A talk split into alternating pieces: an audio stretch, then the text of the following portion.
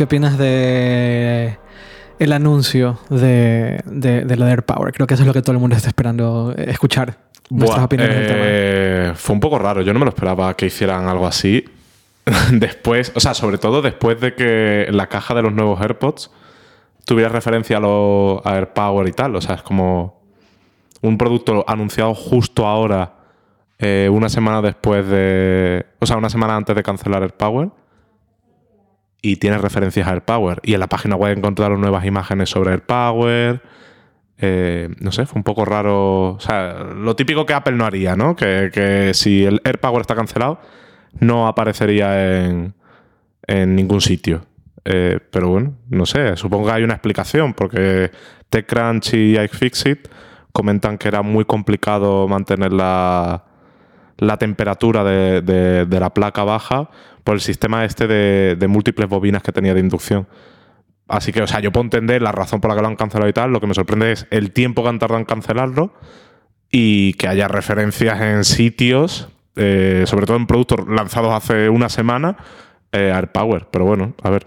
eh, si algo, o sea, si estaba retrasando tanto, eh, era evidente que algo estaba ocurriendo aquí y era algo importante. ¿Tú leíste este comentario que tenía... Este, este- era... No era un comentario, era una nota, me parece, escrita en, por, por John Gruber, me parece. Sí, por John Gruber, que decía que la caja del... eh, que la caja del, de los nuevos AirPods en realidad no era Key, sino que era... Bueno, Chi, no sé cómo se pronuncia. Key o Chi. No sé, yo lo he escuchado de las dos formas y no sé exactamente cuál es la forma correcta. O sea, yo lo pronuncio independientemente. Cada día digo una cosa diferente. Vale. Eh, que no era, no era, que no era ese que no era, no era aquí, sino que era otro protocolo y que eh, entiendo que parte de la de la parte de la de la estrategia tal vez era tal vez se- seguir la, la que, la, que, la que tenían con el, con, el, con el Apple Watch, es decir, que eh, no se pueda eh, cargar más que en un dispositivo de Apple, lo cual es un poco extraño por un lado porque habían anunciado también que, que, que AirPower iba a ser eh, un- el estándar, que íbamos a usar el estándar de, carga inalámbrica, eh, pero me- y, me llamó mucho la atención que, haya, que, lo que, que, eso, que publicó esto, diciendo, yo lo que he escuchado es que la caja del AirPower no es el protocolo Qi o Chi o como se llame. Luego, sí que lo es, la, la caja que han lanzado sí que lo es. Lo que dices tú, la, la- la- em- em- el- empaque donde solo venden la caja viene una ilustración de AirPower y al final terminan no lanzándolo. Es decir, es como que si fuese una, una como si fuese una decisión realmente de último momento, decisiones que supuestamente Apple ya no tiene, ¿no? Claro, es que es, justo eso. O sea, da la sensación de que la cancelación de AirPower se produjo entre el día que anunciaron los AirPods, que fue 10 y mucho, 20 y poco de, de marzo, y el viernes pasado, que fue cuando se hizo efectiva la cancelación del producto. O sea, en un plazo de semana, semana y media es cuando han cancelado el producto. Eh, o al menos es la sensación que da. Igual era algo que ya se había hecho previamente y las primeras unidades de los AirPods ya estaban en producción y ellos en el momento en el que iniciaron la producción de los AirPods no tenían previsto cancelar el Power. O sea, podría haber ocurrido eso también. Y sobre lo del Standard Key, eh, a ver, hay dos opciones. O el, realmente sí que operaba sobre el Standard Key, pero tenía una tecnología extra, como ocurre con los AirPods, para hacer la, la vinculación con el dispositivo. O sea, los AirPods operan sobre Bluetooth, pero para lo que es la vinculación y, la, y las estadísticas de batería y tal, utilizan otro tipo de protocolo que es propio de Apple. Eh, puede que los AirPods hicieran algo así para transmitir los niveles de carga a otros dispositivos. O sea, la, imagen esta que se ve eh, que en el iPhone en la pantalla aparece el nivel de carga de los AirPods y de todo, pues que para eso utilizaron otro protocolo, pero yo creo que la carga sí que sería aquí. O eso, o en el último momento han cambiado el estándar de carga de los AirPods y inicialmente no era aquí, era un protocolo que ellos habían inventado y a última hora han puesto el key, porque sabían que AirPower podría no salir. Vete tú a saber lo que está ocurriendo ahí, porque eso solo lo saben realmente los ingenieros de la compañía. Ya, es, es loquísimo y debo aceptar que me sorprende un poco conociendo la compañía. Hay últimamente hay como una serie de situaciones eh, con hardware que son tanto curiosas o tal vez la palabra no es curiosa, sino yo diría que son preocupantes, entre comillas. Eh, la primera es lo, del tecla- lo de los teclados, que se sigue hablando mucho de los teclados, de que siguen fallando. Eh, hay un artículo del Wall Street Journal bastante bueno. De, Sí, la idea es or- súper original. O sea, la, sí, la de Joanna Stern, que un poco, un poco deja saber que efectivamente sigue habiendo un problema. La segunda es AirPower. Eh, la tercera es el atraso de los HomePods junto con el atraso de o, la falta de, de noticias sobre la Mac Pro. Tenemos ahí como una serie de situaciones, todas relacionadas con el hardware. De hecho, em, que no terminan de, de hacer sentido para una compañía que supuestamente tiene todo tan extremadamente controlado y que es básicamente una de las compañías con más dinero del, del mundo. Bueno, a ver, en el caso del Mac Pro es como un poco más permisible, por decirlo así, ¿no? Porque el Mac Pro sí que comunicaron el año pasado y el anterior que era un producto de cara a 2019, todavía estamos a primeros de 2019, o sea, igual en la Developers Conference dicen, hey, aquí tenemos el, el, el Mac Pro, llega a finales de año, como hicieron con el Mac Pro en 2013, el modelo anterior, que lo anunciaron en el Developers Conference, creo, y salió a la venta en diciembre o en noviembre, por ahí. Igual lo hacen, o sea que estamos en plazo, pero sí, lo de los teclados, por ejemplo, es muy preocupante que con la tercera generación del teclado de mariposa sigan ocurriendo este tipo de problemas. Debo aceptar que en mi caso particular no, no he tenido problemas. nada. Yo no, No, he tenido problemas. Yo de momento yo. tampoco con el MacBook Pro, o sea que... Pero sí que veo muchos casos de gente que de forma recurrente les ocurre. Y se supone que con el, la tercera generación ya se había solventado este problema porque tenía una membrana extra que no tenían los dos modelos previos, pero por lo que se ve también sucede. O sea que igual es momento de que Apple realmente le preste atención a eso porque es algo muy básico en un portátil. O sea, estamos hablando de- del método de entrada principal junto con el trackpad. Y que falle algo tan esencial en un portátil de 1.500 euros como mínimo, que, es lo que suele costar el MacBook Air y el MacBook Pro básico, es un poco preocupante. Eh, aunque tienen el programa de, garantía, eso sí, para que en caso de que te falle, pues puedes reemplazarlo y tal. Pero bueno, aún así no debería ocurrir de primeras.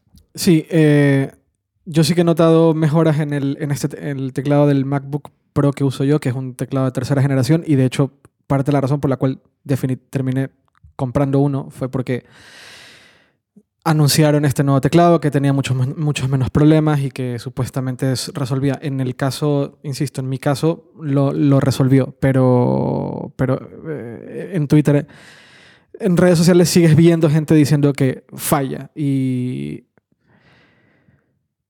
me sorprende. O sea, de verdad, eh, de verdad, Apple está ahora mismo en ese, en ese punto, en el punto en el cual hay compañías como Microsoft, como Microsoft, que están sacando mejores teclados. Es que me sorprende un montón. Sí, de, de hecho, Microsoft últimamente los ordenadores que está haciendo con la gama Surface son bastante buenos. O sea, quizá no son los más innovadores eh, o los más disruptivos o tienen tecnologías maravillosas, pero son máquinas que funcionan, que rinden con sus más y sus menos y no tienen errores como el del teclado de Apple. Y muchos dicen que el teclado de Apple, que el teclado de la Surface es mejor que el teclado de, de, de- de la Sí, muchos Pro. lo dicen. Eh, y a mí me gusta mucho, yo que he estado probando las dos últimas, el Surface Laptop y el Book, a mí me gusta mucho el teclado. Sí es cierto que en el Surface Pro, como es un teclado muy delgado que está pensado eh, para, para que ocupe el menor espacio posible, es más del estilo del iPad Pro, al ser muy delgado, sí es cierto que como que se inclina con facilidad, ¿no? Como que se puede doblar un poco con facilidad y cuando estás utilizándolo a lo mejor sobre las piernas, pues es un poco inestable. Pero lo que es la tecla en sí, el recorrido de las teclas, es un teclado que a mí me encantaba utilizar, o sea, me sentía súper cómodo. Incluso con el de la Surface Go, que es la Surface pequeñita, que utiliza la misma tecnología de teclado, básicamente, incluso con ese me sentía súper cómodo escribiendo.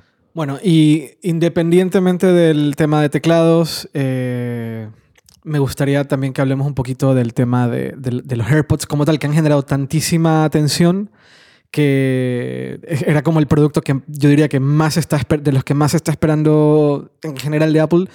Eh, los primeros AirPods se lanzaron a finales de 2016, también con su respectivo retraso, por un tema de, De producción, principalmente, se se supone. supone. Sí, Por sí. ahí había un rumor de que, había, que era un tema del color Del, o sea, del acabado blanco. Sí. A ver, es la típica cosa por la que Apple retrasaría algo. De hecho, con el iPhone 4 ocurrió algo parecido. O sea, el, con el modelo blanco lo retrasaron eh, varios meses. Pues Eh, había un rumor que era por el color. O sea, que había un tema con, el, con la pintura o el que se estaba usando y que no terminaba de funcionarle a, a alguien dentro, supongo que Ive o algún, alguien de uno, de- uno de los últimos grado- eh, pu- puntos de aprobación decían aquí hay algo que no termina de funcionar. Yo tengo una de las, una de las primeras unidades eh, y, y se nota, o sea, yo veo las, yo veo las nuevas. la- si, yo en diciembre compré, compré, compré unos AirPods de regalo y eh, noto la diferencia. Se- Pero, se ¿En qué nota. la notas? ¿En el color o en, o en cómo ha envejecido el tuyo? Las, do- las dos cosas. O sea, noto que ha habido. Supongo que es normal a medida que la producción se acelera y la van refinando y siento, o sea, yo, yo, yo tengo, no sé si es una unidad de preproducción, todavía era o no, pero es, una, es, un, es el produ- es el, o sea, es, es de los primeros, o sea, es del, del- de lo, Sí, la versión 1.0 Sí, del eh, o hardware. la versión 0,9 tal vez, no sé muy bien, pero eh, pero bueno, tuvieron su, su retraso, fueron tres meses de retraso. Sí, porque creo que los anunciaron en septiembre junto con el iPhone y pues eso, llegaron eh, a finales de diciembre, justo a las puertas de la Navidad. Llegaron a mediados de diciembre por ahí, eh, que parecía que no iban a llegar a Navidad y se iban a perder la campaña navideña, que era eh, como un punto importante para fomentar la, la venta del AirPod, de los AirPods. Eh, pero no, no, llegaron con unidades limitadas, eso sí, porque al principio era difícil encontrar unos AirPods. O sea, yo recuerdo aquí en Madrid que teníamos dramas para encontrar unos AirPods. Pero, pero sí, llegaron con tres meses de retraso. Y ahora tenemos nuevos AirPods. Sí, que básicamente tienen el chip H1 que mejora eh, la conexión con los dispositivos. Se supone que ahora es más veloz esa conexión. El, el empareja- El- el el- emparejamiento, ¿no? Exacto, y el intercambio entre dispositivos. O sea, si lo estás utilizando en un iPhone y de repente quieres conectarlos al iPad, se supone que eso también es más veloz. El Sí. proceso de cambio, que hay veces que. O sea, no es que no funcione, pero sí hay veces que es- un poco lento con los AirPods actuales. Eh, bueno, también tienen la carga inalámbrica. Si compras el estuche que soporta esa carga inalámbrica. Eh, que además ese estuche ahora tiene el LED de, De carga de afuera. afuera, claro. Eh, y también tienen la posibilidad de eh, decir, oye Siri, para que se active... No se ha encendido mi iPhone bien. Eh, de decir, oye Siri, para que se active en los AirPods y directamente Sin hablarle tener a- que hacer Exacto. tocar dos veces en el, en el, en el Exacto. auricular. Que es curioso porque esto en un, en un teaser de, que sacaron, no sé si fue en el evento del iPhone o en el del iPad. En el evento del iPhone, el, el video de introductorio, Exacto, sí. eh, la persona dice, oye Siri, si- sin... eh, dice, o- dice, oye, eh, sin tocar el, el auricular, eh, lo cual todos saltamos como en plan, ok, van a presentar los nuevos AirPods y, y no pasó. No, no pasó. Se, o sea, se lo guardaron para unos 5 o 6 meses después. Pero vamos, eso ya era una prueba evidente de que, de que el dispositivo estaba ahí. Claro, y, y yo sí. tengo la sospecha de que los AirPods podría- podrían haber salido antes si no hubiese sido por, por AirPower. Si no hubiese sido por AirPowered, hubiésemos tenido los AirPods en septiembre del año pasado, básicamente. Quizás, sí, podría haber También, sido. también recuerdo que en el evento de, de New York se estaba hablando mucho de si ese era el momento correcto para lanzar los nuevos AirPods junto con la MacBook Air y con el iPad Pro. ¿no? Eh, ah, Sí. se- se mencionó mucho, este es el momento indicado. Y luego para el evento del 25, que ahora hablaremos del evento del 25 de marzo, también se empezó a rumorear mucho si ese era el momento correcto para lanzar todo lo de hardware, que al final se terminó lanzando como se terminó lanzando, que fue una cosa súper Sí. curiosa y súper rara. Sí, ya lo comentamos en el podcast, en el podcast anterior. Sí, Fue como sí, una sí, cosa sí. súper rara. La semana previa, cada día un producto diferente. Así es. A una hora más o menos igual cada día. Y todo está como expectativa de que supuestamente Sí. mañana sale X, mañana sale... De hecho, al, al final de la semana se decía que iba a salir el iPod Touch, que al final no que salió. no salió, que no había ningún y no iPod sabemos Touch. cuándo va a salir. Sí, Eh, O si va a salir. O si va a salir siquiera, claro. Bueno, una llamada telefónica. Pero bueno, corta. Voy a cortar. Eh, eso, y al final no salió. Y al final no Sí, salió, sí. no salió. Eh, ¿Qué más? ¿Qué más, eh, ¿Qué más ha pasado antes del 25? Han pasado, un siento que han pasado mil cosas en muy poco tiempo con Apple y, y- además del evento en sí mismo, pero han pasado muchas cosas. Eh, Nada más, ¿no? No, bueno, el lanzamiento de los iPads, que también lo comentamos ya. Ya, eso ya, ya estuvimos hablando un poquito del lanzamiento Sí. de los iPads. Han salido eh, datos de como de benchmark de... de, de, Sí. Y es básicamente lo mismo que... Es el A12. Es el tiene- A12 que tenemos en el iPhone 10R y en el iPhone 10S, con 3 GB de RAM, que había ahí un poquito, por parte de los más técnicos, un poquito de crítica, porque Apple podría tener un poquito más de RAM en el, ¿Por qué, por qué- por qué sucede eso? O sea, ah, debo aceptar que yo soy una persona que lleva tantos años usando Apple y que he usado dispositivos con iOS básicamente desde el primer eh, desde el primer iPhone. Jamás he sentido que el tema del RAM sea un problema. Y ver a gente como quejándose de eso me parece tan como antiguo. No A ver, sé. Hay un punto ahí. O sea, no me parece un drama, como algunos pueden eh, calificarlo, pero sí que hay un punto ahí. Apple nunca ha sido una empresa que monte grandes cantidades de memoria RAM en los dispositivos iOS. Tampoco le ha hecho falta en la mayoría de los casos, pues los dispositivos generalmente funcionan bien con, recursos, entre comillas, limitados. Eh, pero sí es cierto que un producto como el iPad, que cada vez está más destinado a la productividad, al trabajo, y que se supone que es un producto con un ciclo de renovación mayor, no es como el iPhone, que generalmente se renueva cada dos años. El iPad, por lo general, se puede renovar cada cuatro años. Yo conozco gente que aún utiliza un iPad 2. Eh, Es muy loco eso. ¿no? Exacto. Y un iPad Air de primera generación. También conozco gente que lo sigue utilizando. Entonces, sí que entiendo que de cara al futuro eh, se pida, se exija, se espere, llámalo como quieras, que Apple incorpore un poquito más de memoria RAM para que el producto envejezca mejor. Porque la 12 tiene margen de sobra para envejecer. O sea, es un chip que no se aprovecha ni al 50% en la mayoría de tareas. Y los 3 GB de RAM a día de hoy van a ofrecer seguramente un rendimiento muy bueno. Pero, ¿qué ocurrirá dentro de tres años cuando salga iOS 13, iOS 14, iOS qui- iOS 15? O sea, ¿habrá características que no podamos disfrutar por culpa de esa memoria RAM? ¿Cómo se comportará el dispositivo con esos 3 GB de memoria RAM? Eso es la gran duda. Eh, pero también tenemos que tener en cuenta una cosa. El iPad Pro, que es el modelo más avanzado, a día de hoy solo tiene 4 GB de RAM, salvo la versión de un Tera, que tiene 6. Eh, entonces, si el modelo más avanzado tiene 4 GB de RAM, yo quiero creer que Apple en los próximos 3-4 años, con las próximas 3-4 versiones de iOS, no va a hacer un cambio, o sea, no va a demandar unos recursos muy superiores a esos 4 GB de RAM y el modelo de iPad Pro que te estás comprando hoy va a funcionar bien con la versión de iOS de dentro de 4 años. Por lo tanto, el iPad Air actual también debería funcionar relativamente bien con la versión de iOS de 4 años, de dentro de 4 años. Pero, por ejemplo, un iPad, lo que dices tú, un iPad eh, Air de. de hace, hace- ¿Cuándo es el iPad Air? 2014. 2000... Sí, 2013, 2014. Y sigue funcionando el día de hoy. La gente, ¿Se puede instalar iOS 12 en, el iPad Air? No estoy 100 en el de primera generación no estoy 100% seguro. Pero la gente lo sigue usando, ¿no? Sí, lo sigo utilizando. Y no es el equipo, problema. Y el equipo funciona bien, pero si quieres llevar el iPad a- y convertirlo en un equipo de productividad en el que gestionas muchas aplicaciones a la vez, y si este boom de los desarrolladores generando aplicaciones muy potentes para el iPad de verdad ocurre, como se espera, eh, eso va a demandar más recursos y más memoria RAM. Entonces hay que ver cómo evoluciona eso. Yo no digo que los 3 GB de- sean insuficientes, pero sí es cierto que no es una cantidad lo suficientemente holgada como para estar seguros de que el día de mañana todo va a funcionar bien. Entendido. O sea, quizás sí que ocurra, de hecho es probable que ocurra, porque generalmente Apple suele pensar en este tipo de cosas, pero genera ahí un- una pequeña duda de cómo va a envejecer eh, eh, esa, cantidad de memoria RAM y esos dispositivos, que ocurre tanto en el Air como en el iPad mini, que comparten los 3 GB de RAM y el, procesador, los dos modelos. Vale. Aún así, en mi opinión, siento. mi opinión es que el- se, le- da más importancia de lo que realmente tiene. Sí, eso sin duda. O sea, se le da más importancia de la que tiene, pero es algo que estaría bien que se hubiera hecho mejor. Es algo como a menor escala, como el, el- el procesador del MacBook Air en su día.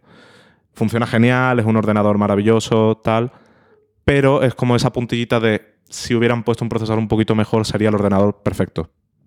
Pero ¿Me eso no es. Bueno, la diferencia con, eh, con el procesador del. O sea, la diferencia entre meter más RAM en un iPad y el procesador del MacBook Air es que el procesador no lo hace Apple. Es un, es Sí, o problema, sea, es un problema Intel. Claro, cada uno No. tiene sus particularidades. O sea, en el caso del MacBook, eh, lo comentamos en el podcast en su día, que era problema de Intel, de la, de la disponibilidad que tenía de procesadores, los modelos que tenía en ese momento, los problemas térmicos que tienen con los procesadores así un poco más avanzados y tal.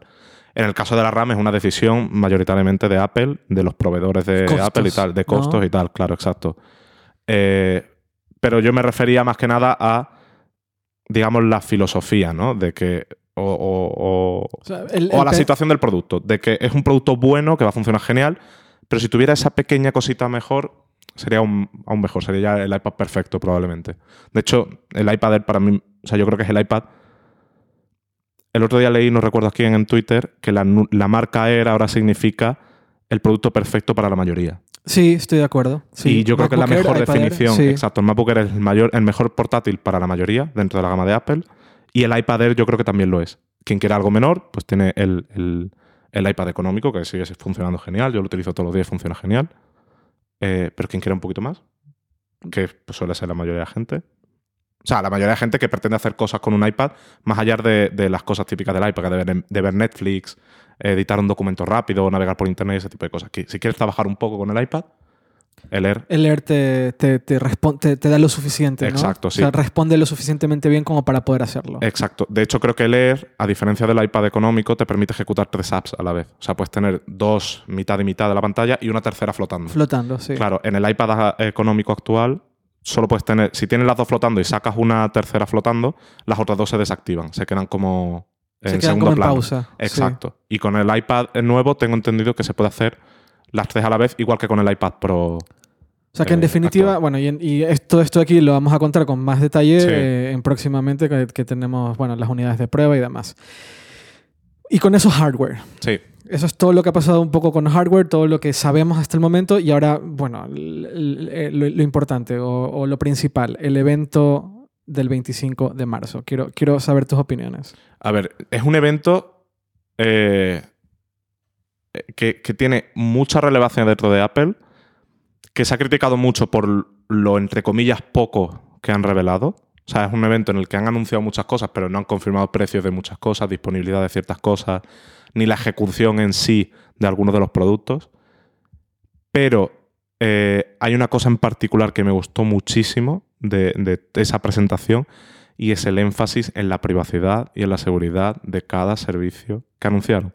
Y eso es algo sumamente importante que encaja perfectamente con la filosofía que la compañía está defendiendo últimamente y que la mayoría de empresas proveedoras de servicios actuales no, no lo hacen o no hacen ese énfasis o no lo llevan al extremo al que lo lleva Apple. Por ejemplo, Apple News. Eh, no hay ningún tipo de tracker ahí. O sea, Apple News, la, lo- la recomendación que se hace, se hace todo en el propio dispositivo, no hay intercambio con los servidores. Y eso a mí me parece sumamente importante. Con la tarjeta de crédito, lo mismo.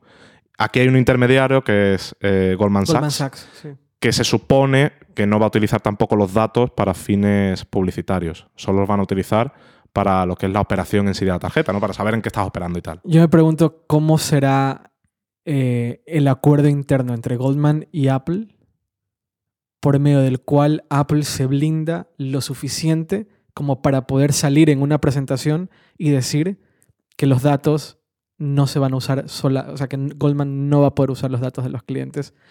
Me da mucha curi- curiosidad de poder tener acceso a ese documento que, bueno, que es ultra secreto seguramente.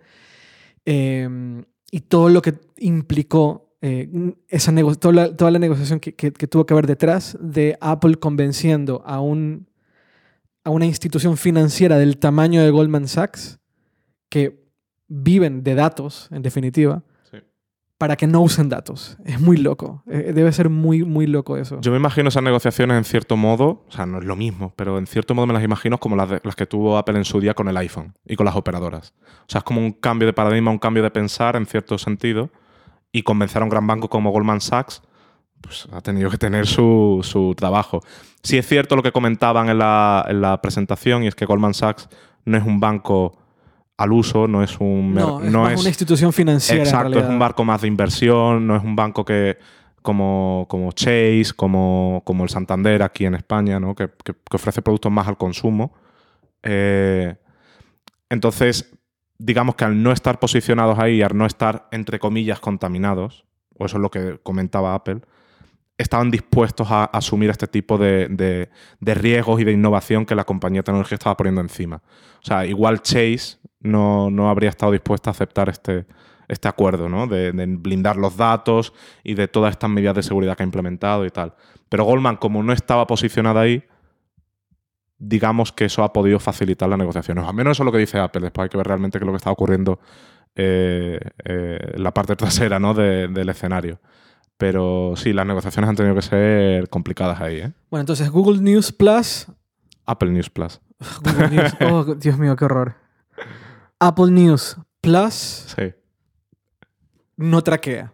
No taquea. Nada. Y Nada. estos, de hecho, eran como los, los valores de la empresa, ¿no? Sí. Empezaron con los valores de la empresa, que eh, curado por humanos, eh, recomendaciones personalizadas, privacidad a tope, compartirlo con la familia, contenido de calidad. ¿no? Era como esos eran los valores de, de Apple. Eh, no traquea. Luego eh, está Apple TV Plus. Plus. Sí, que hay, hay un problema con los nombres, ¿eh? Serio. Sí, Apple O sea, TV Apple TV. Channels, Apple TV, Apple TV Plus y TV, que es la La aplicación. aplicación, sí. Sí, joder, qué horror. Que en realidad lo que reúne es el Apple TV Channels y Apple TV y Plus. Apple TV que está en el Apple TV. Sí, es un jaleo. O sea, Es ahí deberían de hacer. Yo no, no tengo los datos que probablemente tenga Apple para, para pensar los nombres, ¿no? Porque obviamente no tenemos acceso a ese tipo de información. Pero joder, es súper confuso. Es O con- sea, muy confuso. es sí, muy sí, sí. confuso. Eh, y la- el servicio de, de- de- de videojuegos se llama Arcade Arcade. O Arcade. eh, Arcade, arcade, bueno, Sí, aquí en España. decirlo. Aquí en España es arcade. Sí. Dios mío, Que eso es lo que más dudas me genera. qué horror. Eh, Eh, bueno. qué horror, ¿por qué? No, no me voy a quejar. Eh, ¿Por qué te genera dudas? Me llama la atención. Porque a- la relación entre Apple y los videojuegos siempre ha sido hasta cierto punto un quiero y no puedo. O sea, lo que comentábamos el otro día también, que intentaron llevar los videojuegos al Apple TV, se quedó ahí como algo a medias. Los videojuegos en el App Store obviamente tienen mucho éxito, pero esa eterna promesa, bueno, con el iPad Pro decían que ahora tenemos gráficos al nivel de la Xbox One S, y esa eterna- ese eterno guiño a llevar videojuegos de consola a los dispositivos iOS, como que nunca ha, ha llegado a culminarse, ¿no? Como que nunca ha llegado a, rematarse del todo. O sea, al fin y al cabo, los grandes desarrolladores siguen lanzando juegos en- en la Xbox, en la PlayStation, incluso en PC. Pero tanto el Mac como el iPhone como el iPad siempre quedan relegados a, a versiones light, ¿no? A versiones mobile de. porque no producto. tienen control de la distribución. Claro. Entonces, a mí me genera todo esto muchas dudas de ¿realmente va a ser ese paso definitivo que lleve Apple a convertirse en un jugador más dentro de la industria del videojuego? ¿O es simplemente una suscripción para videojuegos indie de calidad eh, y que los usuarios puedan disfrutarlo eh, con facilidad y con una suscripción única? De entrada, de- anunciaron 100 títulos exclusivos. Sí, o creo que 100 sí. títulos de los cuales algunos son exclusivos, que es una diferencia fundamentalmente importante. No sé, no sé, tú lo... No estoy 100% seguro. Me ha, me ha dejado ahí un poco... Sí, no sé si... De hecho, mí- yo- O sea, yo recuerdo la cifra de 100, pero Sí, no recuerdo también. ese matiz. Entonces... porque 100 títulos exclusivos es mucho. Sí, es mucho. Pero también O hay que ver la calidad de esos Ni, títulos. Playsta- ni PlayStation lo tiene. O sea, ni PlayStation No. anuncia la Con el una- lanzamiento al menos no. No, anuncian tres. Claro. Eh, sí, eso sí, pero de nuevo, ¿y cómo van a estimularlo, no? Porque eh, también le pasaba un poco a. Lo comentaba Alberto el otro día en un, en un artículo. Le pasaba también a- al servicio de streaming de Google que presentaron hace unos días. Stadia. Eh, exacto. Eh, la industria del videojuego vive mucho del hype. Muchísimo. ¿Y hasta Sí. qué punto puede Apple generar hype por un videojuego para iOS? Lo, han- lo hicieron con Super Mario, en cierto modo. Ocurrió con Pokémon Go, aunque eso no ocurría directamente desde Apple. Eso Pero fue un por accidente. Pokémon Go fue un accidente para todas las partes. Exacto. Eh, ¿Hasta qué punto puede ocurrir algo similar con los juegos que incluyan en este servicio? ¿Hasta qué punto Apple puede, puede ser una distribuidora de, de relevancia, ¿no? Y todo eso. Entonces hay muchas dudas ahí. O sea, el planteamiento no me parece malo, pagar por una suscripción de videojuego. Al fin y al cabo, en cierto modo, lo que están haciendo PlayStation con PlayStation Now y, y se supone que hará Google con, con el servicio Bueno, este de y, y streaming. Microsoft tiene también su servicio de suscripción. O sea, al- Exacto. que todos, al final estamos viendo todo el tema de contenidos, Sí. películas, series, eh, eh, música eh, y ahora videojuegos, orientándonos a dejar de pagar por título y empezar a pagar por el servicio. ¿no? Sí, o sea, la, plataforma se convierte en un servicio. Si, si lo miramos tal vez desde un punto de vista O sea, nos dejamos, dejamos, por, dejamos por fuera un momento a, a Google y a Apple y pensemos en Microsoft o pensemos en Sony. Cuando se habla de, de videojuegos y se habla de consolas, se piensa en una plataforma, ¿verdad? Tienes la plataforma sobre la que tú compras un videojuego y juegas. Sale PlayStation Now y la plataforma empieza a perder relevancia tal vez Sí. y se convierte en una especie de servicio donde tú pagas una mensualidad y tienes acceso a un catálogo, como Netflix, como Spotify o como Google Ma- como Apple Music. Acá básicamente está sucediendo lo mismo, pero a nivel, en- o sea, como que toda la industria se está volcando a- a- al videojuego como servicio. Sí. ¿no? O sea, Google, Apple, PlayStation, eh, perdón, Sony, Microsoft y no sé si falta alguien más por ahí, pero No, Todos nos- así. todos volcados a eh, videojuego como servicio, ¿no? Eh, aquí tienes un servicio, pagas una mensualidad y puedes jugar lo que quieras. Me pregunto yo si vamos a terminar como terminó Netflix o como ha terminado HBO, es decir, el, el mayor éxito es parte de la suscripción. Ahora mismo el mayor éxito no es parte de la suscripción en ninguno. Veremos cómo lo hace Apple, pero si tú tienes una PlayStation y quieres jugar el último título lanzado, no va a ser parte de la suscripción de PlayStation Now. Tienes que ir y comprarte el videojuego. ¿Lo quieres como parte de la suscripción? Te tienes que esperar unos meses a que entre en el catálogo de suscripción, lo cual Sí, te derrumba un poco el hype, que es parte de lo que te lleva a comprar el juego en su momento. Exactamente. Sí. Eh, eh, tendría que haber un, ca- un cambio de modelo muy grande porque, y además hay una cosa que, que- que es difícil de entender para quienes somos consumidores. En el mundo de los videojuegos, la industria eh, no se limita a la plataforma. Es decir, hay tiendas, por ejemplo en España, Game. Si mañana toda la industria se orienta a, a servicio, a la- a la- al pago por servicio, Game quiebra. Game deja de existir, en definitiva. Y llévalo incluso más allá. O sea, Game dejaría de vender videojuegos, pero es que incluso podría llegar a dejar de vender las videoconsolas.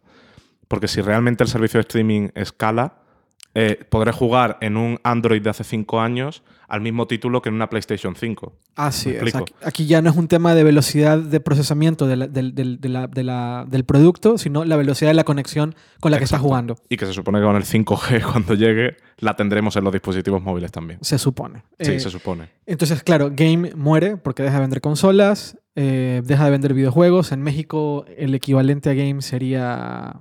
No tengo idea, no recuerdo. Había una, una tienda muy conocida que, que, que vendía juegos. Eh, pero esas, esas tiendas, eh, esas distribuidoras o, bueno, retail, esas sí, tiendas, Sí. mueren. Eh, el e-commerce relacionado con el videojuego también muere. Y me pregunto cómo afectará eso al- al- a, la- a los videojuegos indies. Si van a terminar, porque por ejemplo, con la música, Sí. el músico indie no gana con Spotify o no gana con Apple Music. No le da para vender tantas reproducciones como para poder vivir de eso. Tienes que ser un artista de éxito para poder vivir del streaming. Eh, si ya era difícil vivir de, de la venta de los discos, ya es muy complicado vivir del streaming porque te pagan 20 céntimos por reproducción o 2 céntimos por reproducción, no sé exactamente cuánto es. Y me imagino que la discográfica también negocia con eh, la plataforma de streaming para, para los pagos. Y un indie, y per- per- per- perdón, pero el músico que no gana, el músico que no gana con streaming, gana con conciertos. Sí. Lo que no has ganado con la reproducción de la música, la ganas con el concierto eh, y, la, y, el- y la plataforma de streaming se convierte en una vía de promoción, en realidad, para ir y salir de gira. Ganas con conciertos, ganas con merchandising.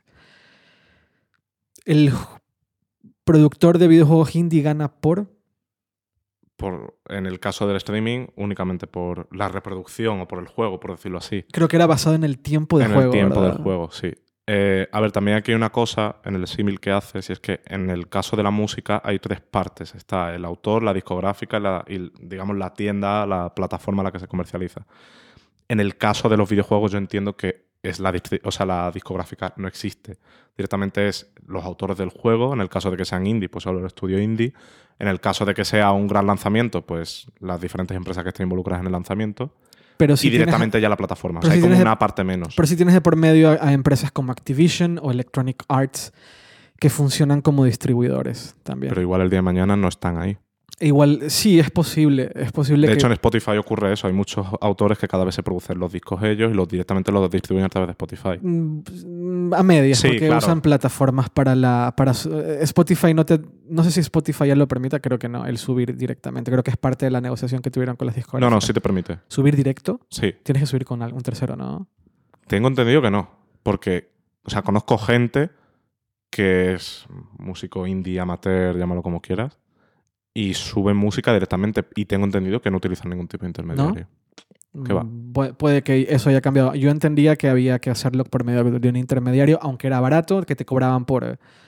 Te cobraban por canción subida o, por- o, por- o te- o- o- o se quedaban con un pequeño porcentaje de, de lo reproducido y lo, se, lo, te, lo- te lo tienes que dar, o sea, como un revenue share. Sí. pero no recuerdo si era directo. Según yo no era directo, pero quién sabe. En fin, el tema es que, para, que sí, que el, el indie se puede ver beneficiado al no tener intermediarios, al trabajar directo, así como una, un, una- un, un autor indie de una aplicación sube directamente Exacto, el- al App Store. el- al App Store su aplicación. Puede que el, video, el, el- el desarrollador de videojuegos, pues, como funciona ahora, ¿no? Que suben directamente. Eh, pero nu- nuevamente, ganan por compra. sea, Sí. Suben el, suben el juego, lo ponen en la tienda y se, se tiene que comprar. Ganan por compra. Acá no. Acá van a ganar por, por reproducción y tal vez la reproducción, o sea, tal vez ante la elección de, de jugar un juego AAA, aunque tenga un par de meses de haber salido al mercado, eh, por las- la, suscripción que ya estás pagando, eh, dejas de jugar el juego indie. En el, No caso, en el caso de los juegos en la plataforma, yo también veo dos cosas. Uno es que eh, a largo plazo beneficia al desarrollador indie. Me explico. De la misma forma que ocurre con las aplicaciones ahora, o sea, hay muchas aplicaciones que, Ulises y tal, por ejemplo, que se han pasado a modelos de suscripción porque es más rentable a largo plazo para Así es. mantenerlo. Así es. Entonces, ¿qué ocurre? Si yo hago un único pago, qué sé yo, por un videojuego de 3 euros eh, y juego mucho a ese juego, eh, yo lo voy a amortizar mucho, pero el desarrollador indie podría estar sacando más dinero por mí, por ese, por ese juego que me ha vendido. Si yo pago una suscripción a, a Apple Arcade en el que está incluido ese juego, el desarrollador va a obtener probablemente más de 3 euros por el uso que yo estoy haciendo de ese videojuego. ¿Vale? Entonces puede sacar más beneficio a la larga y sostener el negocio a mayor largo plazo, porque va a seguir generando beneficios del videojuego, incluso después de haber procedido a la instalación inicial, ¿no? que es cuando hay el boom. Pero eso al mismo tiempo me lleva a un problema, y es que eh, ¿cómo van a hacer los desarrolladores que nos enganchemos a los videojuegos? ¿Van a caer en tácticas malas como equivalentes al clickbait de los medios para que sigamos jugando y enganchados ahí? ¿O van a respetar al usuario? ¿O Apple va a intermediar para que no haya abusos de algún tipo? De acuerdo. Enti- Entonces, entiendo lo que entonces, dices. por un lado, le beneficia al desarrollador porque va a obtener más dinero a largo plazo. O sea, digamos que el flujo de dinero va a ser más prolongado en el tiempo. No va a ser un pico inicial en el que Apple lo promocione, el App Store se descargue mucha gente y ya después la gente se olvide del juego. Eh, o sea, va a ser más prolongado porque si la gente sigue jugando porque es un juego bueno, por ejemplo, Monument Valley, si sigues jugando, vas a seguir generando dinero y obteniendo dinero por ese, por ese producto. Y los desarrolladores, por lo tanto, se van a esforzar en hacer juegos mejores. Pero claro, también pueden buscar la trampa de vamos a poner cosas en el juego para enganchar eh, de forma, digamos, negativa ¿no? para el usuario. Entonces, ahí la política que propone Apple está bien para el desarrollador, pero no sé si tan bien para el usuario. Hay que verlo, cómo evoluciona.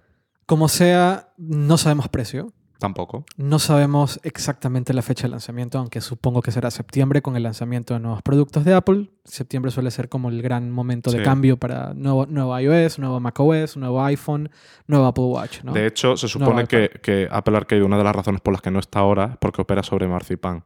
Ah, ok. Ahora Porque entiendo. como funciona en Claro. el Mac, en el iPhone y tal, y en la Developers Conference se supone, se supone que van a anunciar una versión nueva de Marzipan, por eso no está disponible aún. Es una de las razones por las que argumenta que no está disponible. Deberíamos dedicar un episodio entero a Marzipan, pero yo supongo que más cercano al, al- al Sí. Developers Conference.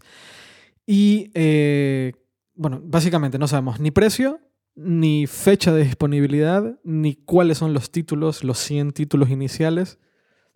Ni sabemos qué, qué estudios están involucrados. No sabemos prácticamente nada más allá Sí. del plan de que lo van a lanzar a partir de septiembre. Eh, luego tenemos Apple News Plus, que fue como el gran momento del evento, ¿no? Al menos para nosotros, que somos medios, ¿no? Para, para los que estamos involucrados en esta industria.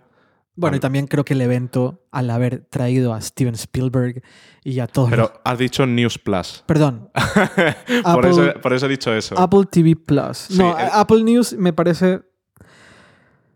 Ah, me parece que no. Me parece que Apple está cayendo en un lugar de no arriesgar y me preocupa. Debo aceptar. ¿Por? Porque em, Apple News no aporta prácticamente nada. En- tal y como está ahora. Apple, News, Ap- Apple lo que quiere hacer es, ap- no sé cómo decirlo, hacer de los medios aplicaciones. Nuevamente, esto ya nos pasó con, ¿te acuerdas Newsstand? Sí, con kiosco. Que, Kiosco, que, fue un que es- fail tremendo. que las revistas son, en cierto modo, lo mismo, solo con una suscripción. Pues claro, o sea, nuevamente nos están hablando de contenido enriquecido, nuevamente eh, pretenden que los medios hagan un esfuerzo grande para animar como si fuese una aplicación contenido, para que lo vea solamente gente de una plataforma, eh, eh, con un público extremadamente limitado, que es Estados Unidos, Canadá A día de hoy. al día de hoy. Eh, nuevamente eh, suceden una serie de cosas que ya habíamos entendido en el pasado que no iban a funcionar y por eso los medios dejaron de, de- de invertir en, en, en- en kiosco o como se llame.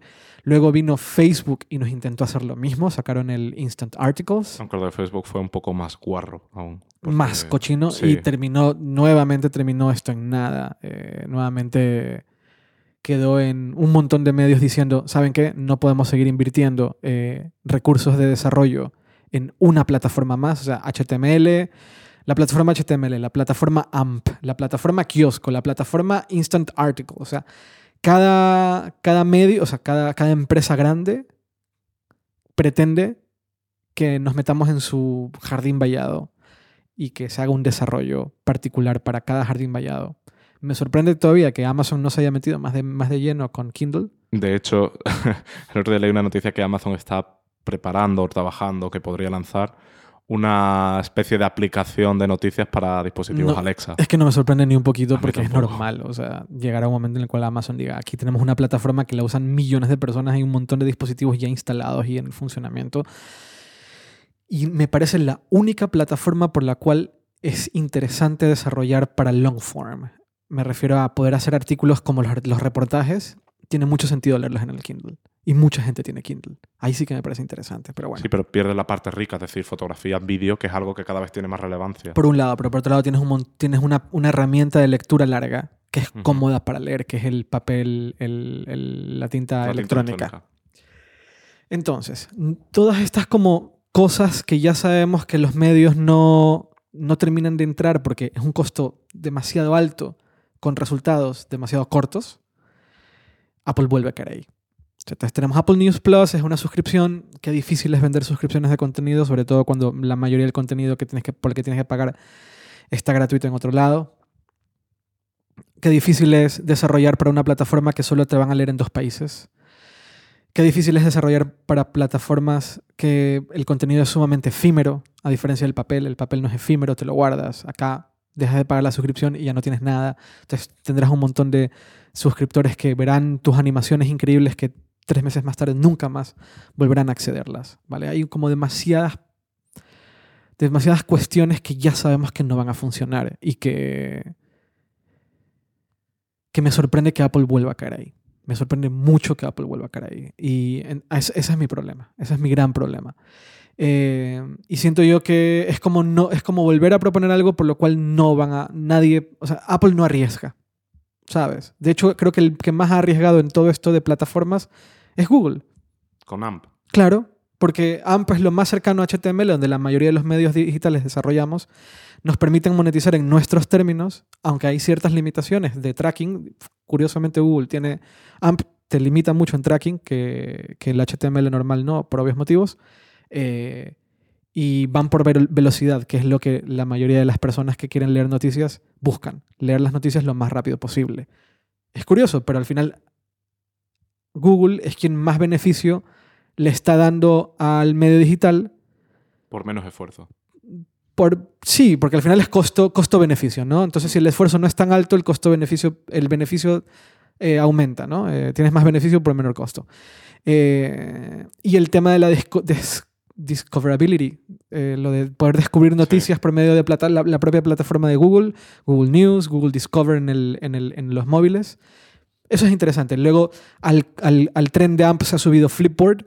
Y Flipboard también como herramienta de descubrimiento funciona muy bien. Y ahí es donde yo creo que Apple debió haberse subido, en, descubrir noticias, no, tener, no obligarnos a meternos a una plataforma a la cual ya nadie quiere, o sea, no queremos más plataformas los medios, queremos que nos ayuden.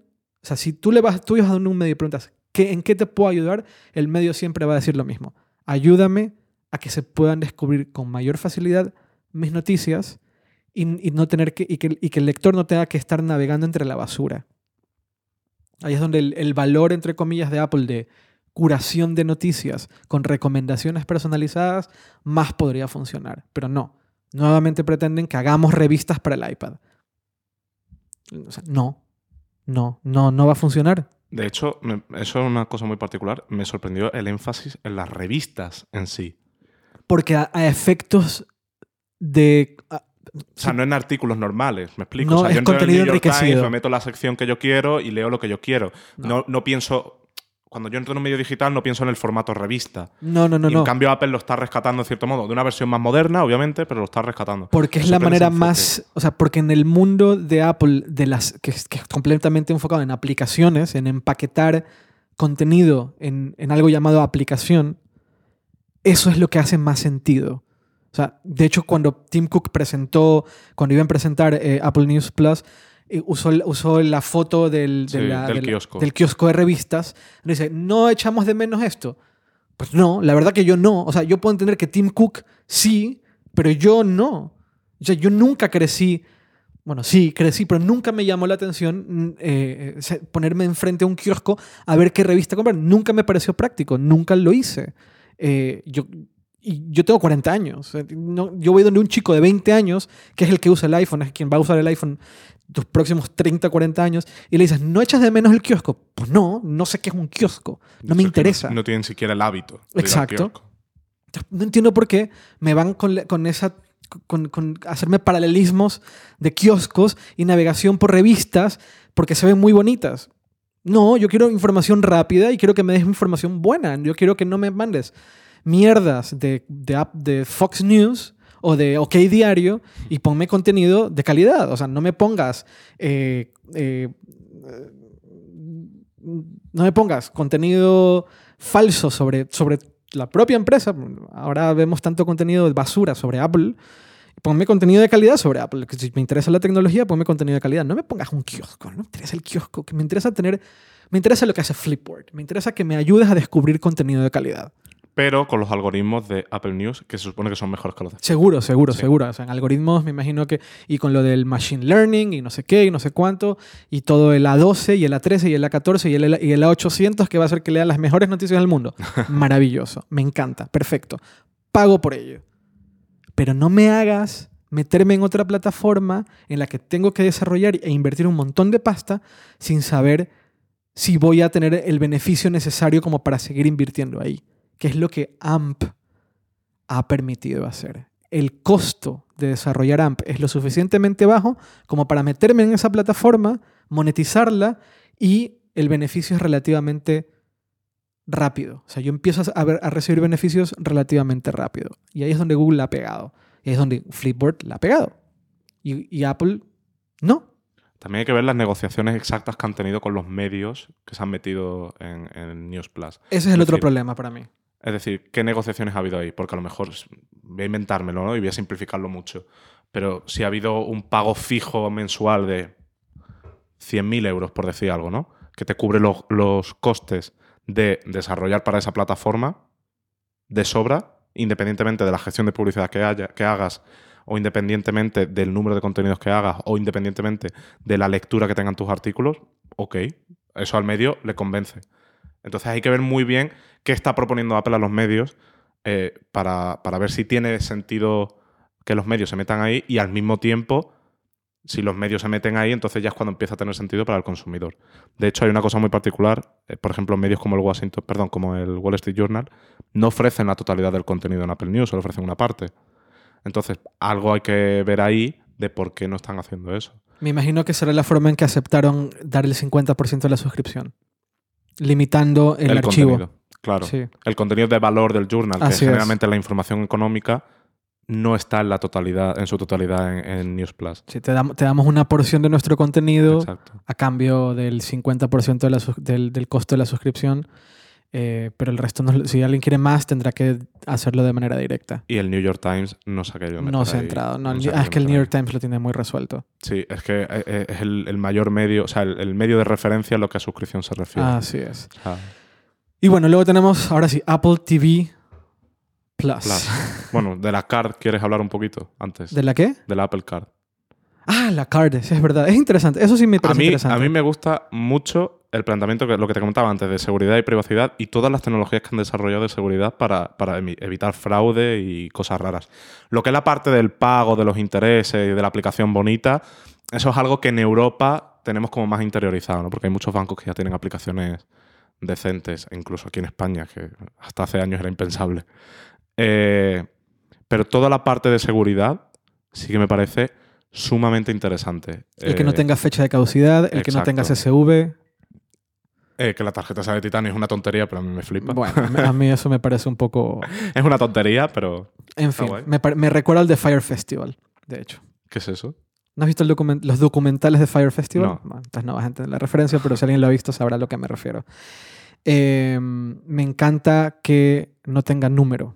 Que el también. número se genera si necesitas un número, si no, no hace falta. Sí, exacto. De hecho, eh, eh, o sea, lo explicó en un artículo TechCrunch, que tuvo como más acceso a información del Apple Card. Eh, la tarjeta virtual en el iPhone, como ocurre con cualquier tarjeta que está vinculada en Apple Pay, tiene un número independiente. O sea, de hecho, si tú registras una tarjeta del Santander, de cualquier banco en, el en Apple Pay, el número de la tarjeta que está registrada en Apple Pay es diferente del que tienes en la tarjeta física. Aunque en la, en la- en la imagen te sale la terminación de la tarjeta tuya física para que la identifiques rápido. Pero si te metes en los ajustes, ves que la terminación es diferente. De hecho, si algún día tienes que hacer una devolución y te piden la terminación de la tarjeta, tienes que dar la de la tarjeta virtual, no la de la física. Eso es interesante. Claro. Entonces, bueno, con el Apple Card ocurre lo mismo. La tarjeta virtual tiene un número independiente. Eh, y después la tarjeta física tiene otro número diferente. Aquí hay una cosa interesante. La tarjeta física solo tiene un número estático en la banda magnética.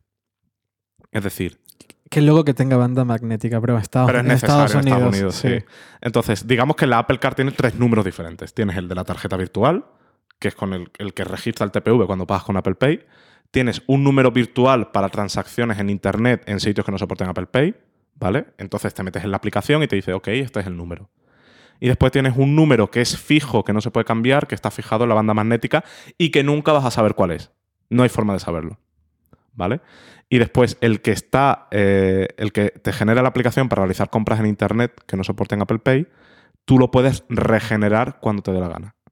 Entonces, si la terminación termina en 1, 2, 3, 4 y mañana haces una compra en un sitio del que no te fías mucho, regeneras y automáticamente ese número queda invalidado y ya no te pueden volver a realizar ningún otro cargo. Y no, no- no estás comprometido. Y también ocurre lo mismo con el código, el CVV o CCV, no recuerdo cómo era, que es el que está en la parte trasera de, Sí, los tres de la dígitos en la parte trasera Exacto. de la tarjeta. eso también se regenera automáticamente. Entonces, es como muy complicado que, que- que te puedan hacer algún tipo de fraude. Y muy seguro. Claro, y además, para acceder a toda esa información, para ver los números, para pagar con Apple Pay, para cualquier tipo de operación, tienes que verificar mediante un método biométrico, ya sea la huella o el rostro. O el rostro. Por lo tanto, si alguien te roba el iPhone, no puedes hacer nada. Si alguien te roba el Apple Card, eh, puedes bloquearla al instante. la- si te roban la tarjeta física. Y si te pillan el número eh, a través de una estafa online, pues simplemente regeneras Y cancelas ese número. y ya está. Y no tienes que emitir tarjeta nueva ni nada, como ocurre con los bancos ahora. A mí me hackean mi tarjeta y tengo que llamar al banco para que me genere una tarjeta nueva y tarda siete días en llegarme. Ahora no tengo que hacer nada de eso De acuerdo. Y después el tema de los intereses. Eh, los intereses un poquito, se supone, un poco más bajo de lo habitual. Oscilan el del 13 y el 24%, Ujú. que en realidad no es tan bajo. No, pero para Estados Unidos es, es eh, un país donde hay tanta deuda, es lo normal. O sea, es Sí. bajo para lo que es normal. Claro. Allá. Eh, y lo, lo bueno, entre comillas, es que no hay ningún tipo de comisión. Por no hay comisión y se te devuelve el 3% de cada transacción que hagas. Con Apple Pay. Si la haces con, con. O sea, perdón, el 3% si pagas en el Apple Store o en servicios de Apple, el 2% si pagas con Apple Pay y el 1% si pagas con la tarjeta física. De cualquier compra y se te devuelve al día. O sea, si pago eso. 100 euros ahora mismo en cualquier cosa, se me devuelve el porcentaje correspondiente al instante. Que solo se puede gastar con Apple Pay. Sí, porque se te guarda en el Apple Pay en el Cash. Apple Cash. sí. O puedes utilizarlo para pagar la cuota mensual de la tarjeta. Perfecto. O sea, tú puedes decirle, si tengo una factura de 200 dólares, por decir algo, a final de mes, y tengo 200 dólares en Apple Pay Cash de los meses anteriores, puedo pagar con Pagas eso con eso. automáticamente. Y además te permite configurar el pago como te dé la gana. Puedes pagar mensualmente, puedes pagar cada semana, cada dos semanas, puedes fijar el día de pago el día que cobras, lo cual es útil. Eh, y en función de la periodicidad con la que pagues, los intereses son menores. Lo cual está bastante bien. O sea, si yo pago cada semana el importe que debo, pago menos intereses que si pago una vez cada mes. ¿Se puede pagar cada semana si quieres? Sí, Wow. cada semana y cada dos semanas, si no me equivoco. Ok. Y, Eso es interesante también. y entonces tienes menos intereses de lo habitual. Y todo esto te lo indica la aplicación en tiempo real. Es decir, cuando seleccionas un, un importe, te dice, estás pagando esto de intereses. Que es una transparencia que los bancos generalmente no te dan. No necesariamente te dan. sí. Exacto. Y en Estados Unidos, de hecho, bueno, aquí en España, cuando tú pagas por una tarjeta de crédito, sabes cuánto vas a pagar a final de mes, pero no sabes qué porcentaje estás pagando de intereses. Tienes que hacer el cálculo o pararte a mirar el extracto. Aquí Apple Pay te lo pone, o sea, Apple Card te lo pone al instante.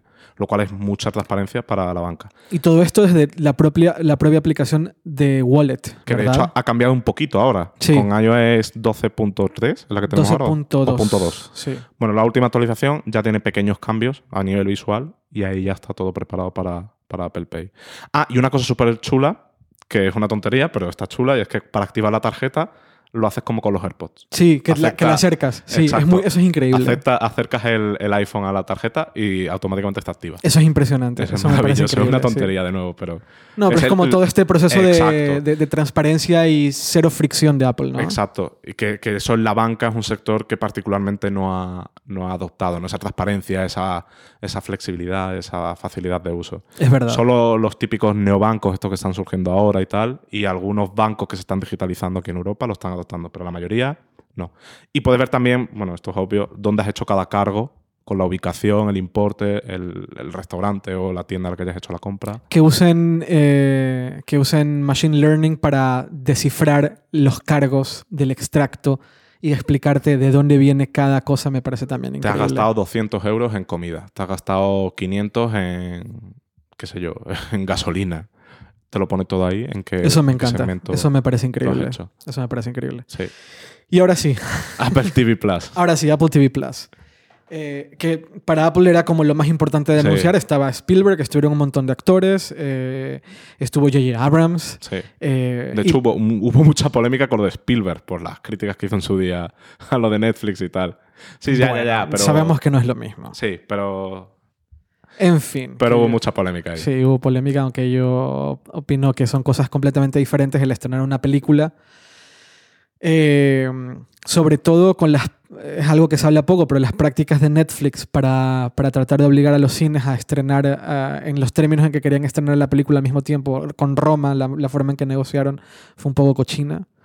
Eh, entonces, de alguna forma puedo entender a Spielberg y cómo esta reticencia a, hey, eh, cuidado aquí. Pero bueno, con una serie es un poco distinto al final del día. Y Sí. lo que están haciendo es eh, relanzar, una de las, eh, relanzar una serie que Steven Spielberg eh, produjo eh, en los noventas, básicamente, y lanzar una serie, una- un número de series más eh, con algunas personas con nombre o sea, de, de- de mucho, de mucho prestigio al final del día. Sí, incluso Oprah estaba ahí. Est- est- Estuvo Oprah, que Oprah es como que Dios. grito, el grito ese del final fue un poco Bueno. desafortunado, pero bueno, Bueno, es Oprah. ya, Eso es muy Oprah. ya. Nosotros tal vez no entendemos muy bien la onda de, de Oprah fuera de Estados Unidos, pero a mí que me tocó estar ahí cuando salió, la gente se volvió loca casi más que cuando salió Spielberg. Joder, ¿qué Claro. lo diría? eh? Sí, y yo, as- mira, que yo, yo en estos eventos ni, ni de broma aplaudo porque no es mi lugar a aplaudir, pero cuando salió Spielberg eh, no puedes no aplaudirle a esta eminencia del, del cine que está frente a ti. O cuando salió J.J. Abrams, Lost, Fringe, por Dios. Eh, ¿Qué opinas? O sea, eh, es distinto a lo que se esperaba, ¿no? Nosotros esperábamos un Netflix y al final no es lo que... No nosotros, tal vez nosotros veíamos que no iba tanto por ahí, pero mucha gente estaba en plan, bueno, eh, Apple va a sacar su propio Netflix, en definitiva, y no ha sido el caso.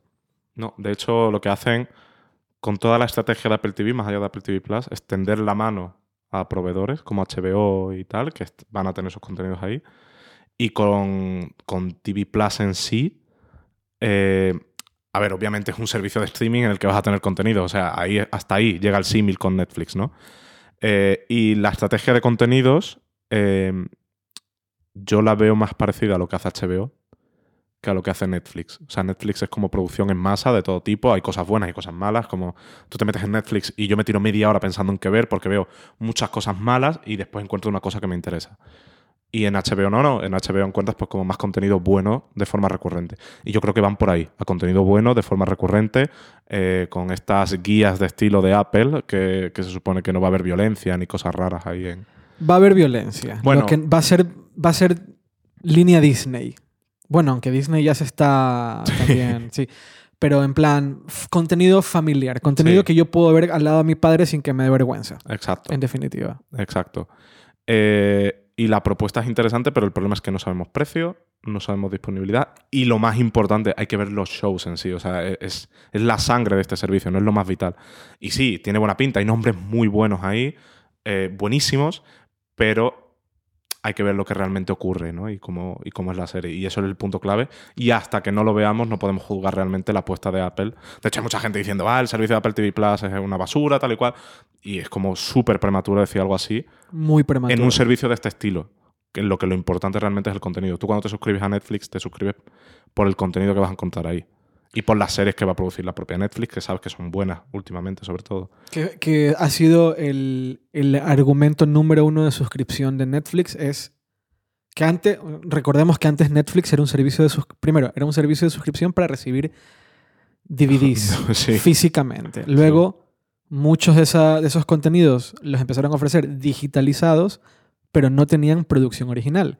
El crecimiento real de Netflix fue la producción original de contenido y cómo eso fue explotando, eh, el- aumentando significativamente el número de personas que suscriben al servicio. Y el futuro también es ese del contenido digital, porque estamos viendo ya la, la- la batalla que hay, ¿no? Que cada uno está sacando su servicio de streaming. Correcto. Disney, bueno, HBO ya lo tiene, Netflix también. Disney ya tiene, tiene, tiene todo el sentido Sí. porque tiene demasiado contenido original y usar plataformas de terceros pues no le, no le conviene. Y en ese sentido, una cosa que ha hecho muy bien Apple es ofrecer, tender la mano a la integración de esos contenidos en su propia plataforma en los términos, entre comillas, que ellos quieran, que los proveedores quieran.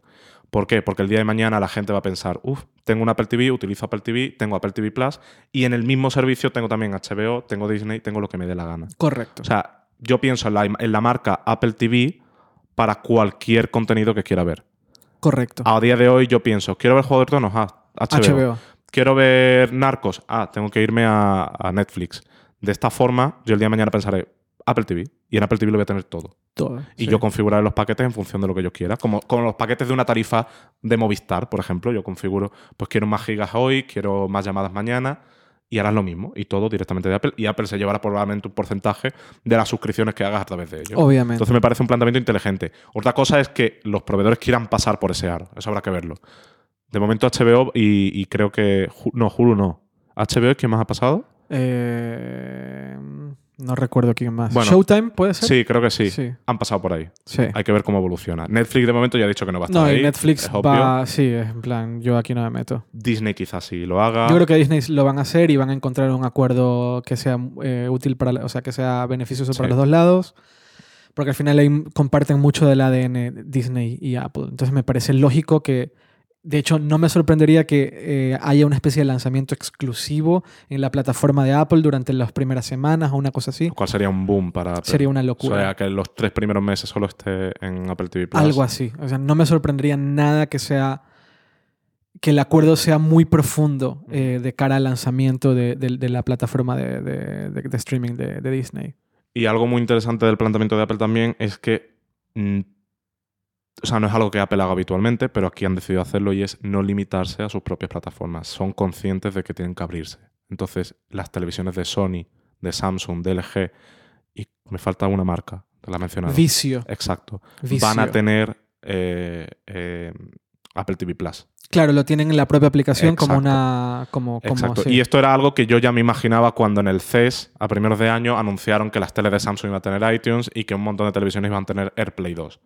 Era obvio que iba a llegar. Era obvio. Era obvio que algo así iba a ocurrir. Luego, hubo mucha crítica con todo lo que ha pasado, porque vale, eh, Apple TV Plus no, ha- no tiene fecha de estreno, no tiene precio, eh, y no es del todo, salvo el anuncio de las series que, que, que los, los pequeños previews que mostraron, no es claro cómo son. Pero, Claro. pero hay que recordar, y hubo mucha crítica detrás de eso. ¿Cómo es posible que Apple haga un evento de esta magnitud solo para anunciar cosas y no lanzarlas?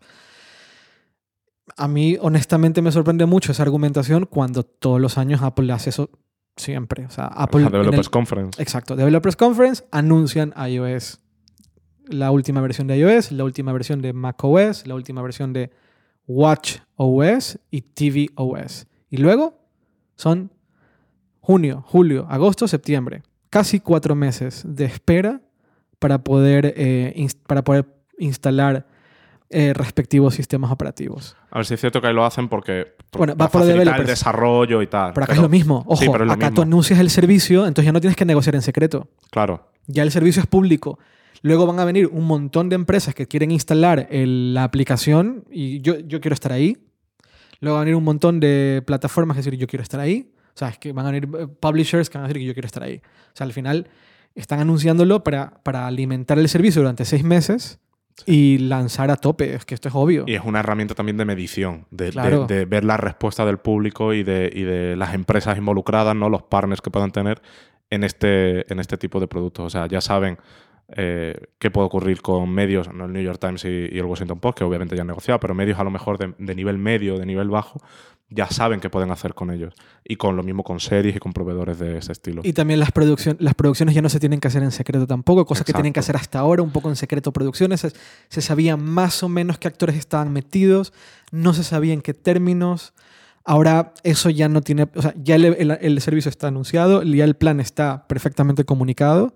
Ahora sabes que es una industria donde no pueden haber secretos porque se involucra Eso demasiada gente. Exacto. No, y aparte que una gran parte de. ocurre como con los videojuegos, una gran parte del, de, de que una película o una serie tenga éxito eh, está causada por el hype que generes previamente. Y tú no puedes generar, generar hype en base a algo que no se ha anunciado. Correcto. Entonces, ahora que ya tienes el servicio, puedes decir y empezar a generar campañas y a generar entrevistas y contenido y hype en torno a la serie de Spielberg, en torno a lo que vaya a hacer JJ Abrams, lo que sea, lo puedes empezar a ir generando. Y cuando llegue final de año y se anuncie el producto, la gente va a estar deseando suscribirse a Apple TV Plus para ver lo que ha hecho Spielberg o lo que ha hecho cualquiera de las personas involucradas. A mí me encantó un tweet que publicó Matthew Panzerino, el de, el de TechCrunch, Ajá. que decía, me sorprende la inmensa cantidad de personas que desean con mucha fuerza que Apple sea la misma compañía de hace 10 años. ¿En qué sentido? En todo sentido. O sea, eh, desde la manera en que cancela un producto, eh, que vale, que puede ser que Apple sea una empresa distinta ahora y, la manera, y, y han, han decidido cancelar un producto, cosa que no hacían antes. Pero yo creo que sobre todo se refería a la manera en la cual han comunicado algo que claramente es nuevo y que nunca han hecho. Cosa que pasó en su momento cuando comunicaron por primera vez el iPhone o cuando comunicaron por primera vez el Apple Watch. El iPhone lo comunicaron, tardaron seis meses en lanzarlo y solo lo lanzaron en un país con una operadora. De hecho, la demo del iPhone se escribió posteriormente eh, un artículo en el que el- iPhone no funcionaba, la mitad Así del es, iPhone. así o sea, es. imagínate cómo estaba de prematuro Sí. todo en ese momento. Luego, el Apple Watch se anunció seis meses antes de su lanzamiento y solo se lanzó en, una, en, una, en, un, en, en países limitados. En, en Europa llegó ocho meses más tarde. eh, y empezaron también negociación con desarrolladores para poder meter contenido, contenido durante el primer día. Eh, pero esto lo hace Sony, esto lo hace, esto lo hace, eh, o sea, en los videojuegos lo tienes que hacer así, no te queda de otra. Eh, esto es un mundo nuevo para Apple. O sea, Apple no se había metido en series o en, en con- con producción original de contenido audio- audiovisual. Apple no se había metido en una plataforma de videojuegos y no le queda más que jugar un juego basado en las condiciones del mercado. Es decir, no puedes producir en secreto. No se puede producir en secreto. Son demasiadas personas involucradas como para producir en secreto. Prácticamente todos los planes de Apple estaban filtrados porque ya no depende de ellos. Entonces tienes que producir en abierto. Y eso es nuevo para Apple, que siempre ha producido en secreto. El iPhone se produce en secreto dentro de el Apple Park y nadie lo ve. Hasta que llega a Foxconn. Hasta que llega a Foxconn. Sí. Y es muy, o sea, es muy nuevo. Apple no anuncia, o sea, yo puedo entender que a la gente le resulte raro que Apple anuncie y no lance, pero Apple anuncia y no lanza todo el tiempo. Eh, lo que pasa es que lo hace con cosas que no estamos acostumbrados a. Yo, yo, puedo entender que un consumidor, el consumidor del iPhone, el que no es nerd o no es geek, eh, no, no escuche mucho acerca del Developers Conference, porque es una conferencia de desarrolladores. Yo lo puedo entender. Pero esto es así. O sea, Apple anuncia y no lanza. Y Apple anuncia y no lanza todo el tiempo. Pues Apple ha anunciado y no ha lanzado el servicio porque necesita negociar en abierto, porque necesita poner sobre la mesa todo lo que planea hacer para que, la, para que el mercado responda. Y con la manera en que el mercado responda va a determinar probablemente el precio al final del día, va a determinar el número de partners con el que lancen el día 1 y va a determinar cuál va a ser eh, el calendario de lanzamiento de series. ¿Todas las series van a ser lanzadas el día 1? Yo creo que no. No, de hecho se, especulaba, eh, esto no está confirmado por Apple, pero que va a haber como 6, 7, 8 series eh, en el momento del lanzamiento y el resto llegarán a lo largo del año que viene. Tiene todo el sentido. Se supone. Es que tiene todo el sentido. No puedes tirarte un montón de contenido de primera calidad, o sea, triple A, por decirlo de alguna forma, las series triple A, todas las lanzas el mismo día. Es que se va, se va a diluir. Inevitablemente vas a diluir la atención y tiene sentido que se lance como lanza Netflix. Netflix anuncia y lanza 6, 7, 8 meses más tarde. ¿Cuándo se anunció la tercera, la última temporada, la, que es la cuarta ya? Temporada de... No, la tercera temporada de Stranger Things lleva meses anunciada. Ni y lo anunciaron sin fecha de lanzamiento. Luego anunciaron la fecha de lanzamiento, pero evidentemente se anuncia con mucho tiempo de antelación y el juego de series es distinto al juego de un iPhone. Pretender que Apple siga la estrategia de lanzamiento de un iPhone con un servicio de series no, tiene, sentido. No, tiene ningún sentido. Es como gestionar Telefónica como si fuera una panadería. Son industrias completamente diferentes. Total y completamente diferentes. Y no tiene, la crítica no tiene, no tiene sentido. Me sorprende, de hecho. La, la, sensación de creer, de que mucha gente quiera ver el Apple de hace 10 años, cuando estaba lanzando iPhones, cuando estaba en el proceso este de transformación tremendo en el cual dejaba a un lado un poco los iPods, la Mac empezaba a dejar de ser el principal, eh, el principal eh, ingreso de, económico y, poco a poco el iPhone se estaba eh, apoderando o se veía que el iPhone se iba a apoderar de la empresa, el iPod empezaba a, perder importancia y todo el mundo estaba de nuevo como, bueno, ¿qué está pasando aquí? en aquella época criticamos mucho a Apple y ahora queremos ese Apple de nuevo. Es como, no, deja que la empresa se transforme a lo que toque. Juegan, yo pienso que están jugando muy seguro en algunos casos, sí, sin duda. Y pienso que están perdiendo importancia, le están perdiendo foco a ciertas cosas como la Mac. Siento también que este, no me gusta preguntarme y contestarme a mí mismo, pero bueno, siento que es lo que está pasando de alguna forma. Pero también es interesante la evolución que está teniendo la empresa hacia el tema de servicios, hacia el tema de plataformas y al tema de cómo un producto no deja de ganar dinero después de que se ha vendido, sino que ahí es cuando más dinero puede llegar a ganar. Un, usuario que se compra un iPad potencialmente puede invertir hasta 30 o 40 dólares al mes más solo para Apple. Apple Music, iCloud, Apple TV Plus. Exacto. Y ya iban 25 euros, por ejemplo. Más, eh, eh, más, cualquier cosa que sumes. Más arcade. Claro. Que serán 10 o lo que sea que cueste. Y si sumas también la tarjeta de crédito, que ahí Apple se está llevando un porcentaje de cada transacción que haces. Más aplicaciones. Exacto. Eso, eh, eso es el valor que Apple está viendo a futuro. Queremos que Apple siga existiendo, queremos que Apple sea una empresa saludable, pues estamos orientándonos a un mundo en el cual los servicios son súper importantes y Apple necesita jugar mejor ese juego. Y el hardware cada vez tiene menos relevancia. Así porque es. todo ocurre, digamos, o sea, digamos que hemos alcanzado un nivel, para empezar, hemos alcanzado un nivel de hardware en el que ya eh, es lo suficientemente bueno como para ejecutar muchas de las cosas que hacemos. Y segundo, hay muchas cosas que ya van más allá del teléfono. Es decir, ya tienes un teléfono con una pantalla increíble, con un procesador increíble, y ahora lo que te interesa es exprimir ese teléfono con servicios. Y es donde está parte del negocio. Correcto. Eh, em, de hecho, en relación a eso, se supone que Apple se especula que podría lanzar un pack con todos los servicios de la compañía, ¿no? Que tengas iCloud, Apple Music y Apple TV Plus, por ejemplo, por 15 dólares al mes, en lugar de pagar pues 20 y algo, que es lo que costarían por separado, ¿no? Suponiendo que Apple TV Plus cueste 10, como Netflix. Eh, que eso sería una oferta muy interesante, eh, porque honestamente, por pagando 30 dólares tienes acceso tú y tu familia a TV Plus, Apple Music y iCloud, que lo puedes compartir en familia, los 200 gigas o altera. Me parece una oferta bastante interesante. Es muy interesante. De la misma forma que te suscribes a tu operadora, de la misma que te suscribes a operadores de televisión eh, de pago, eh, pues te suscribes a este tipo de cosas que te, prove- te proveen servicios. Es muy, muy interesante. Y creo que con eso tenemos cubierto todo lo que ha pasado, ¿no? Sí, yo diría que sí. Sí, de hecho sí. prácticamente todo. Bueno, no, no. Nos hemos olvidado una cosa. ¿Qué? El electrocardiograma.